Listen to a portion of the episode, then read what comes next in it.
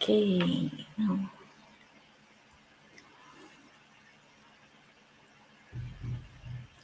Olá! Seja muito bem-vinda, bem-vindo a mais um episódio aqui do programa Zero Enxaqueca, onde a gente discute toda semana estratégias para você alcançar o controle eficaz e duradouro da enxaqueca. Eu sou a doutora Ilana Falcão, sou médica neurologista. E nesse episódio a gente vai falar sobre um tema muito polêmico, que é o café e a enxaqueca. Será que o café melhora? Será que o café piora? É, Existem alguns remédios que têm cafeína. O que falar sobre eles? Então a gente vai ter muito assunto hoje, tá? Sejam bem-vindos.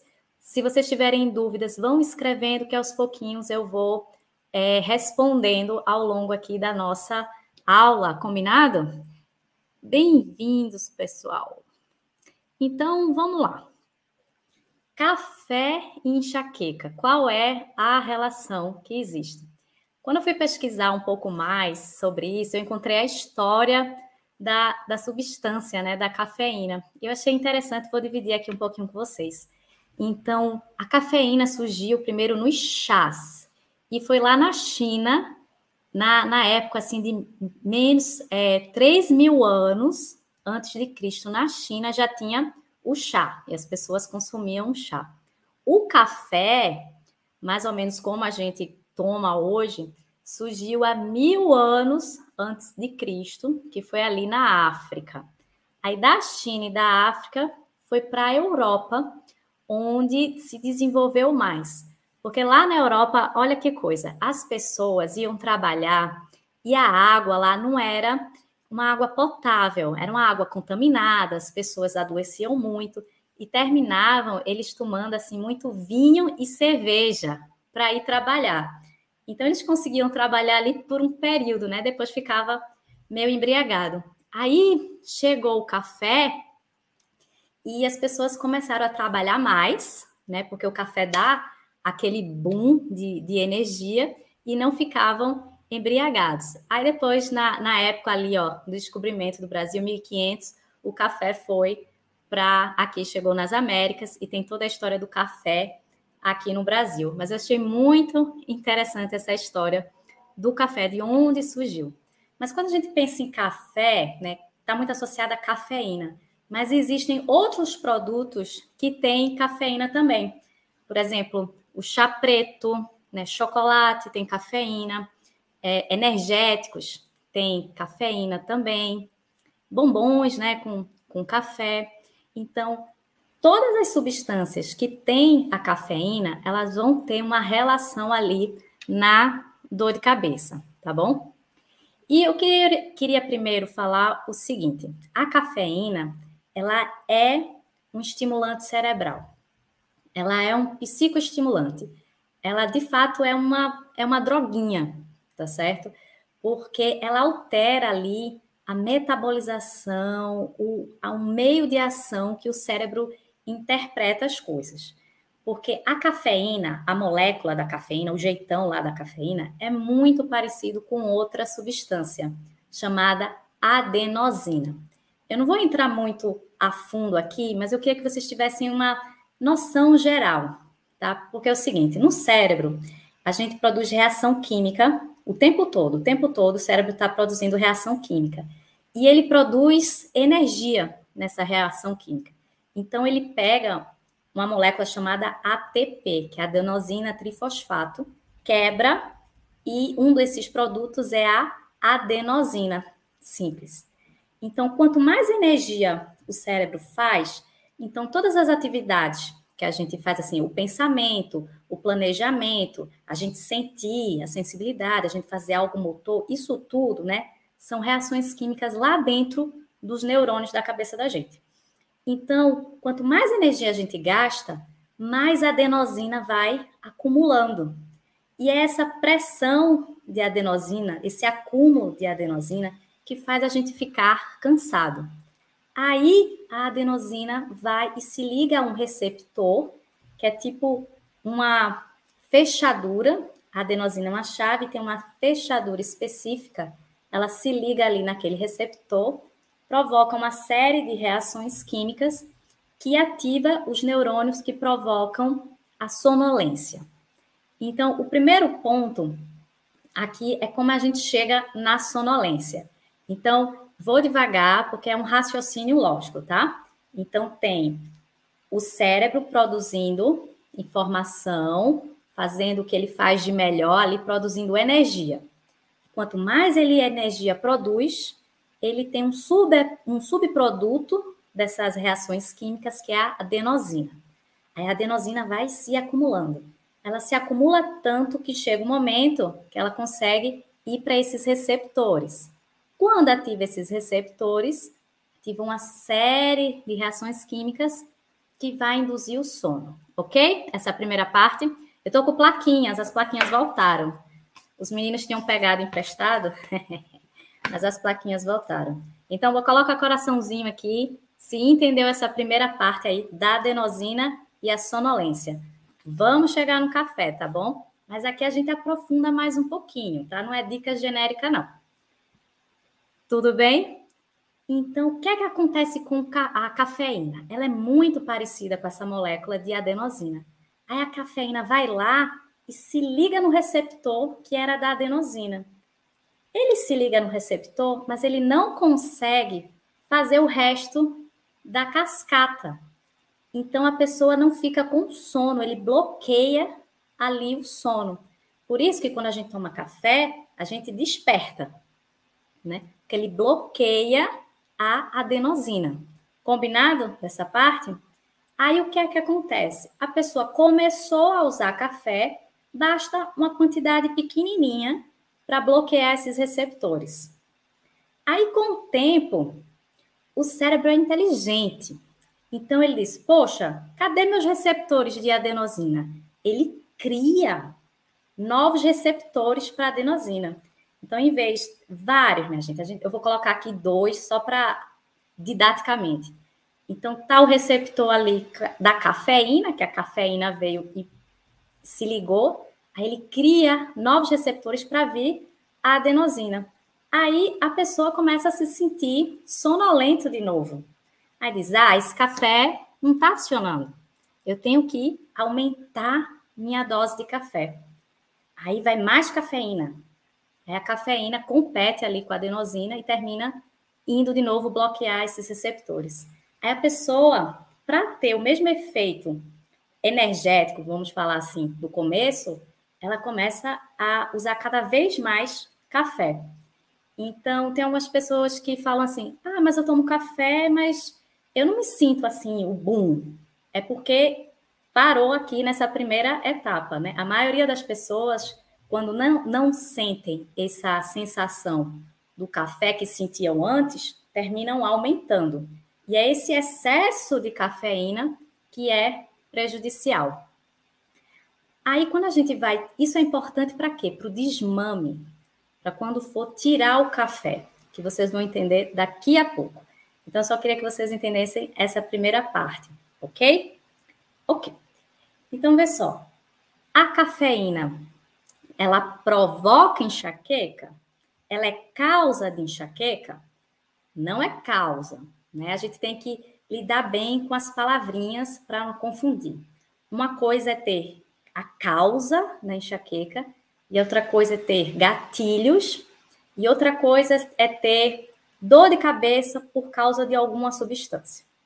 Então, qual seria a causa da enxaqueca? A causa é genética, né, hereditária. Você nasceu ali com o centro de dor mais hiperreativo, aquele cérebro que reage a todos os estímulos de forma muito agressiva.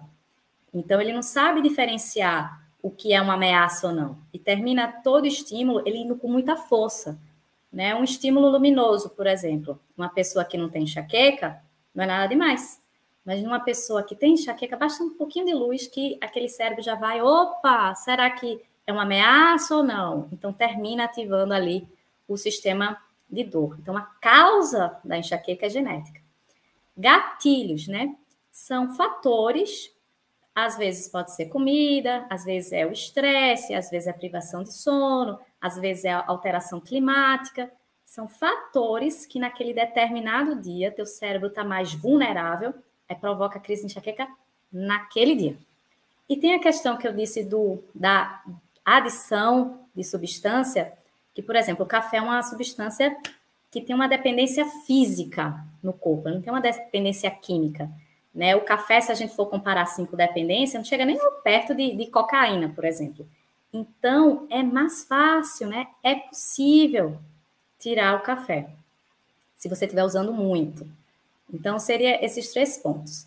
A, a cafeína, pessoa que tem enxaqueca, não precisa eliminar o café de vez, porque antigamente, né, chega assim para uma pessoa com enxaqueca, ah, você tem enxaqueca? Em uma lista do que pode e do que não pode. Não pode café, não pode chocolate, não pode isso, não pode isso, não pode isso. Na maioria das vezes, essa lista é um pouco distorcida. Você gosta do café, se o café é um prazer para você na sua vida, você pode usar o café. Mas vamos usar o café com equilíbrio. Então, o pessoal fez um estudo aí, tá? Existem vários estudos sobre a cafeína e viu que tem um limite, tem um ponto de corte, que é que são 200 miligramas de cafeína por dia. Esse é o limite. E o que é que equivale isso? A mais ou menos duas xícaras pequenas de café, certo? Você tomar ali as suas duas xícaras, tá legal. Mas existe gente que anda com uma garrafa de café, que vai para o trabalho e fica no cafezinho ali direto. Então, o problema não é o café em si, o problema é o excesso de café. E até o café, como ele tem essa questão que bloqueia o sono, a gente recomenda usar só ali até as 13 horas, para não evi evitar o café quando for dormir, evitar o café de tarde, porque ele fica lá circulando no teu corpo, ele demora para sair. Ele, o café que você toma pela manhã ainda vai estar no teu corpo à noite. Aí você toma de manhã, você toma de tarde, você toma de noite, então tem muita cafeína rodando aí no teu corpo e vai sim prejudicar o sono. Você pode não ter dificuldade de iniciar o sono ou não ter dificuldade assim de manter, não ter despertares e achar não, eu não tenho problema nenhum de usar o café. Eu consigo dormir a hora que eu quero, eu acordo a hora que eu quero e tá tudo bem. Mas o café, ele impede de você alcançar estágios mais profundos do sono. E isso tem repercussão no outro dia e tem repercussão a longo prazo também. Certo? Então, o que é que a gente faz? A gente faz essa recomendação que são duas xícaras por dia. Ou então, se você for contar mesmo, é 200 miligramas. Então, tudo que você consome de cafeína no dia tem que entrar aí nessa cota. Por quê? Porque viu que o excesso de café ele aumenta muito a chance de uma pessoa que tem crises de enxaqueca episódicas, ali espaçadas, ficar mais frequente, ficar crônica. Quando eu falo enxaqueca crônica, é aquela pessoa que tem mais de 15 dias no mês com dor de cabeça, é, no intervalo ali de três meses. Então, tudo é o excesso, o excesso de café, tá bom? Então, na prática, o que é que a gente pode fazer? Tá bem, doutor, entendi, mas eu quero tirar. Como é que eu consigo desmamar o café? Eu sou uma pessoa que usa muito café, eu tenho muita enxaqueca, eu estou consciente disso, eu quero dar um passinho para frente e eu quero desmamar o café. Como é que a gente faz? Então, isso é o que eu falo com as minhas pacientes no consultório. Existem duas maneiras de a gente arrancar o band-aid. Ou a gente vai devagarinho, ou a gente arranca de vez. No café, é, a gente pode arrancar de vez, tá? Algumas pessoas querem arrancar de vez. A primeira parte eu vou falar do desmame gradual. Porque como o café é um psicoestimulante, é uma substância que está lá mexendo no cérebro, se a gente tirar de vez, vai ter síndrome de abstinência. Né? O corpo vai sentir falta. Por quê? Volta lá na questão dos receptores. Eu comecei a usar café, tinha só um receptor. É, quando eu bloqueei, o corpo sentiu, ó, a adenosina não está fazendo efeito, então vou criar mais receptor. Aí eu usei mais café. Então, vamos pensar que eu estou cheio de receptor, cheio de cafeína. Quando eu tiro de vez, existe muito receptor para adenosina. Aí a pessoa vai ter a síndrome de abstinência, que é o quê? Muita fadiga, sonolência, dor de cabeça, irritabilidade. Mas essa síndrome de abstinência, ela é uma curva assim, curva de Bell, curva de Gauss. Aquela curva que é pequenininho, sobe e depois desce. Então, no primeiro dia, você não pode sentir muito sintoma, não.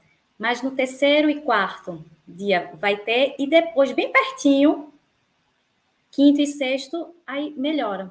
Então, é nesse pico aqui, de terceiro e quarto, de uma pessoa que está tirando o café, que os sintomas ficam mais intensos, e ela diz: Não, estou me sentindo muito ruim, eu vou voltar o meu café. E termina voltando o café, aquela pessoa que começa e, e volta, começa e, e volta e não consegue desmamar.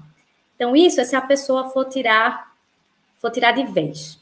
Então, se for tirar de vez, eu até indico você tirar numa quinta-feira.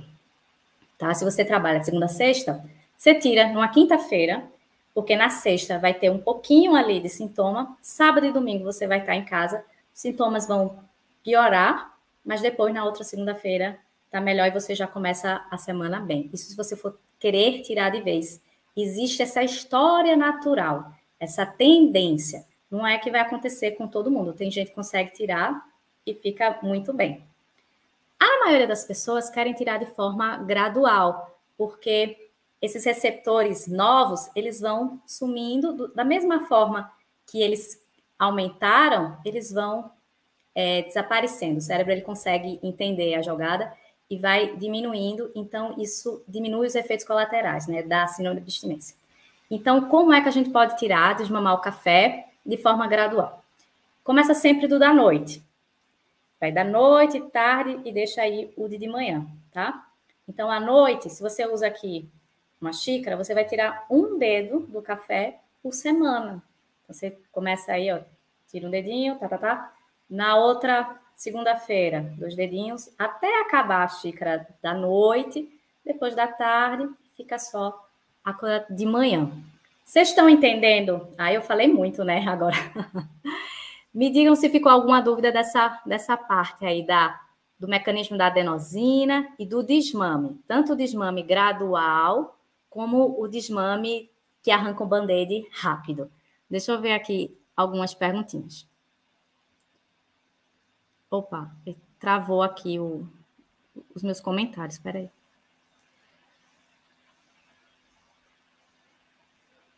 É, é, Samuca está falando, falando assim: se eu não tomo café de manhã, dá dor de cabeça. Vou pegar essa pergunta. É o seguinte: o corpo está acostumado com aquela substância. Então, ela é um psicoestimulante. Ela está ali, ó, entrando no receptor dentro da sua cabeça de cafeína. Então, se eu não tomo café, o corpo vai sentir. Aí, ele vai dar o quê? A dor de cabeça da falta do café. Não é enxaqueca, não é outra coisa. É a dor de cabeça da falta da substância, da falta do café. Então, se você for usar o café, de preferência de manhã, de preferência só duas xícaras, você tem que usar sempre no mesmo horário. Porque se você atrasar um pouquinho ali, 15 minutos, 30 minutos, uma hora, teu corpo vai sentir falta e vai provocar dor de cabeça da falta do café.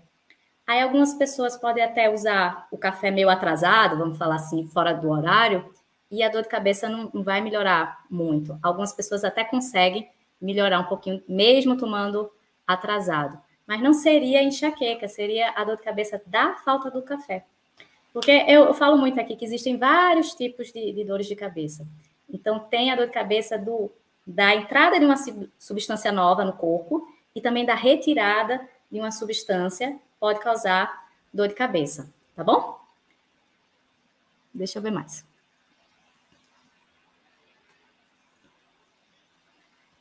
Pensando aqui sobre o suplemento de cafeína usado para treinar. Tami, olha, é uma dúvida, né? Usar o suplemento.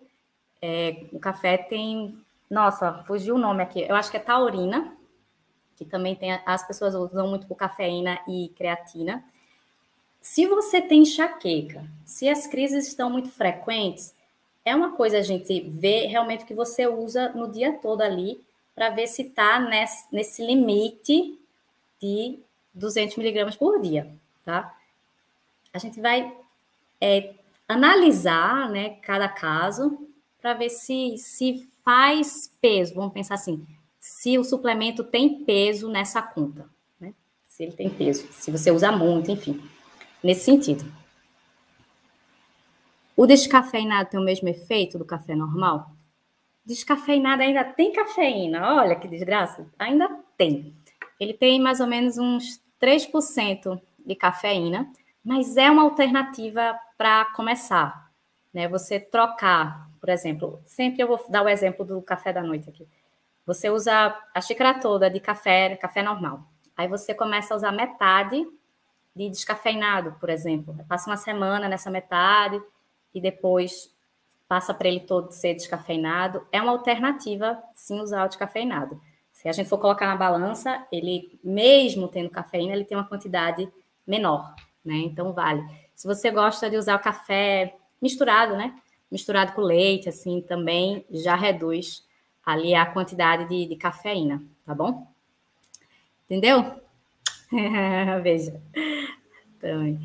Ó, Outra coisa que me perguntam muito sobre o café é, é o seguinte: é, adolescente que tem enxaqueca, já vi isso, usa Coca-Cola para combater a crise de enxaqueca. Porque o café, ele, ele é uma coisa boa se a gente souber usar. Então, ele tem um efeito ali um pouco analgésico. Por isso que tem algumas substâncias, né? analgésico que vem combinado com a cafeína. É, quando vem esses remédios, ele tem duas funções, a cafeína aí. Ela ajuda na absorção do outro componente do analgésico, por exemplo, pipirona e cafeína. E ele, por si só, tem, um, tem uma parcela de ser analgésico também, de liberar endorfina, essas coisas. Então, se eu uso muito esses remédios combinados, se eu estou com enxaqueca crônica, eu falo muito do excesso aqui do, dos analgésicos, ele a longo prazo, em vez de melhorar, ele vai piorar a tua dor de cabeça, vai transformar ela em uma dor de cabeça crônica. Tanto o fato do excesso do analgésico como o excesso da cafeína. Então, eu particularmente eu não gosto muito desses remédios que são combinados, mas explica o fato de existirem essa combinação, porque o café, sim, ele vai ajudar o outro remédio, ele vai ter um efeitozinho ali analgésico também. Mas assim como os analgésicos são coisas boas, eficazes, ainda bem que surgiram, se a gente não souber dosar, vai terminar prejudicando a longo prazo, tá? Um parêntese aqui, eu ia falar da Coca-Cola do, dos adolescentes. Tem adolescente que tem enxaqueca, aí usa Coca-Cola para romper a crise, e de fato, se for uma crise leve ali no início, vai parar um pouco. Mas a longo prazo, isso vai terminar prejudicando a pessoa. É, eu tive uma paciente também que falou assim: não, eu odeio café, não tomo café de jeito nenhum. Aí a gente foi ver os outros alimentos assim, e refrigerante, né? Refrigerante à base de coca, né? É, Coca-Cola, essas coisas. Aí disse, não, mas eu tomo. Ela tomava um litro, um litro e meio por dia. Era, era a água dela, era Coca-Cola. Então, nesses casos, assim, minha gente, realmente tem que, tem que dosar, né? São extremos e a gente sabe o que é bom e o que é ruim, né? Alimento que é bom e que é ruim, que é saudável, não. A gente, a gente tem uma noção boa do, do que é. O difícil é mudar um hábito. Mudar um hábito é difícil, tá bom? Deixa eu fazer meu checklist aqui que eu queria falar para vocês. Era isso. Era isso. Agora estou aberto para responder perguntas tá bom? Se ficou alguma dúvida. Resumindo, eu acho que o café é assim, ele tem um papel de ser herói, ele ajuda, mas ele tem um papel de ser vilão também, se for em excesso. Não precisa tirar totalmente da sua dieta, se você gosta, se você está com enxaqueca. Precisa só ajustar, né? Pequenas engrenagens para ter, para mover grandes portas, tá bom? Perguntas, pessoal? Deixa eu ver aqui. Acho que eu passei algumas. A MH Furtado está dizendo: da tarde já tirou, mas da manhã, se não tomar, passa mal. É aquela história. Se você gosta, pode. Quanto menos, melhor, mas pode deixar ali o seu cafezinho da, pela manhã, tá bom? A Rita disse tudo esclarecido, esclarecido. Beleza, Rita. O Samuca disse: meu sonho é tirar o da manhã. Se você quer, se você quer uma meta da tua vida, se você quer, você pode. Você chega e fala assim: 3, 2, 1, é agora, vou fazer. Pega lápis e papel, faz o esqueminha e vai tirando aos pouquinhos. E você consegue, porque ele tem uma dependência, sim, mas é física. Né? É, é, vamos dizer assim, é mais fácil de tirar do que outras substâncias. Tá bem? Eu acho que não tem mais pergunta.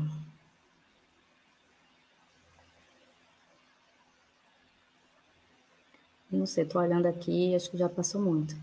Então, vocês entenderam tudo? Minha explicação foi 100%? Nossa Senhora! Vamos lá. Deixa eu ver aqui. A Já Sob Medida falou assim: tenho dor de cabeça, 19 anos. Ah, fiz vários tratamentos e nenhum deu resultado. Como proceder? Depois de Covid piorou. É, duas coisas. É, vou começar de trás para frente. O Covid realmente piora. Quem tem uma dor de cabeça primária, tipo, você fala atencional, você fala em salvas, enxaqueca, que é primário, que a própria dor de cabeça é a doença, quando pega o Covid, o Covid é um vírus muito capcioso. E ele, ele gosta do sistema nervoso também, ele gosta de outras partes do corpo. Mas ele dá uma piorada ali na, nas crises de fato, né? Ficam crises mais frequentes, mais fortes, é, mais resistentes ao tratamento. Isso seria da parte do COVID. Da parte que você já fez vários tratamentos, é, não desista, primeiro, porque existe muita coisa nova com efeito bom. E eu queria dizer que é o seguinte: a gente tem na enxaqueca vários mecanismos, várias estradas para ativar esse sistema de dor, certo? Então tem assim, um ponto A, estou sem dor, e um ponto B é com dor ativou o sistema. Não é uma única estrada. Então tem várias, tem essa, tem essa, tem essa, tem essa, tem essa, tem essa. Tem essa. Estrada eu falo no sentido dos neurotransmissores que vão ativar ali esse sistema. Então tem a serotonina, tem a dopamina, tem a histamina, tem a orexina, tem melatonina, tem, tem vários. Então, o remédio que você usa, geralmente ele vai bloquear uma estradinha dessa. Se acertar a primeira estradinha, que é a principal sua, maravilha. Aí você vê assim, ó, oh, aquela pessoa se deu tão bem com aquele remédio, e eu não me dei. Foi porque a estradinha dela principal foi bloqueada pelo remédio. Então, hoje, a gente tem que ir meio que na base da tentativa e erro, de ver assim, ah, usou esse, que é o que na maioria das pessoas resolve. Tenta primeiro, não deu, a gente vai para outro, e, e vai para outro, e assim, por isso que tem várias classes de tratamentos preventivos. Eu fiz até uma live sobre tratamento preventivos, e é bem extensa, assim, tem muita coisa legal lá. Depois eu posso deixar o link aqui nessa. Mas entender que somos pessoas diferentes, com vias de dores diferentes, e os remédios bloqueiam essas vias diferentemente também. Isso é um ponto. O outro ponto é que controlar a enxaqueca não é só usar remédio. O remédio é uma ferramenta. É possível eu controlar a enxaqueca com mudança de estilo de vida apenas. Sim, é possível. Então, depende de como está ali o teu ambiente, né? Porque a enxaqueca é uma inflamação. E tudo que é inflamação piora no sentido de ter mais crise, crise mais forte. E o que é inflamação? Dormir mal, a inflamação. Tá com excesso de peso, o tecido gorduroso é um tecido inflamatório, ele libera ali substânciazinhas que vão ativar o sistema de dor. Então, tá com excesso de peso, a inflamação aumenta a chance de ter crises mais fortes também. Tá? Tá comendo algum produto inflamatório que você nem sabe que é inflamatório para você. Por exemplo, é, laticínios ou açúcar refinado ou trigo, né? São substâncias inflamatórias e termina piorando a enxaqueca. Então, às vezes, a pessoa não está bebendo água. Então, água, minha gente, não é para a gente só tomar quando sentir, não. Quando a gente sente sede, o cérebro já há muito tempo tá pedindo para você beber água. Então, ele é o chefe. Então, ele reconhece quando a gente está desidratado, logo no início, com assim, 1, 2% de desidratação. Ele já começa a trabalhar ruim. Então, já começa, ele pode dar o sintoma de dor de cabeça só por falta de água. Então, se a gente ajustar esses pontos, consegue controlar também a enxaqueca. Então, eu queria dar uma visão geral aqui que remédio, sim, ajuda, auxilia, é uma ferramenta. Que bom que existe, que bom que evoluiu, que bom que tem coisas novas. Não sou contra de jeito nenhum. Mas não é a única coisa. A gente precisa ter mudança do estilo de vida também. O exercício físico na enxaqueca é tão importante quanto o remédio. E não só isso que tô, eu estou falando, né? São estudos, vários estudos comprovando, né? Eu manejar o estresse, o gatilho emocional, uma pessoa muito ansiosa, nessa gestão das emoções, e são, é, é um gatilho forte, é o primeiro gatilho no último estudo que teve, que é o estresse. Se eu não conseguir manejar, não vai ter remédio mundo que vai conseguir controlar essa dor de cabeça. Tá me entendendo? É isso? Mais plaquinhas. Se tá entendendo, bota palminhas, palminhas, palminhas. Se tá entendendo. Valeu, valeu, pessoal. Deixa eu ver se tem mais perguntas. Tá bom? Entendeu, ó. Na crise toma Sumax, mas sinto dor de garganta.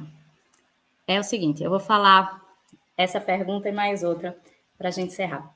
O Sumax, ele é de uma classe chamada triptanos, que são remédios mais específicos para enxaqueca, é, usados na hora da dor, na hora da crise. Então, ele tem um efeito que ele provoca um pouco de vasoconstricção. Por isso que ele é contraindicado em pessoas que têm alguns tipos de problemas cardíacos, assim, se já infartou, se tem problema de varize nas pernas, se já teve AVC. Então, eles têm alguma contraindicação vascular. Então, quando você toma o remédio, por exemplo, ele pode dar um efeito colateral de uma sensação de aperto de peito, de que vai subindo, vai ficando quente, vai apertando e depois vai embora. Então, isso é um efeito transitório que dura ali 10 a 20 minutos. É o efeito dos, dos triptanos. Então, se a pessoa souber que, ó, pode acontecer isso, a gente tem algumas estratégias de reduzir dose, de trocar outro da mesma classe para ver se não tem isso.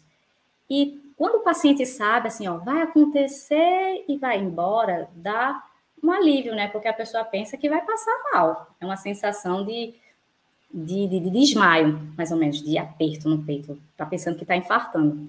Mas não é. É um efeito que pode acontecer com, esse, com essa classe de, de remédios. Aí coloca aí na balança. Usou, a dor foi embora? Esse negócio é transitório também. Vale a pena usar ou não? Aí é, vai de cada um individualmente, tá? Última perguntinha. Da Valdecira. Quanto tempo o topiramato pode ser usado? Geralmente, um tratamento preventivo, no mínimo, no mínimo, a gente usa ali de três a seis meses. Mas, é como eu te falei, é, a gente começa, tem que ver se bloqueou aquela via, que é a via principal sua, se o remédio está fazendo efeito.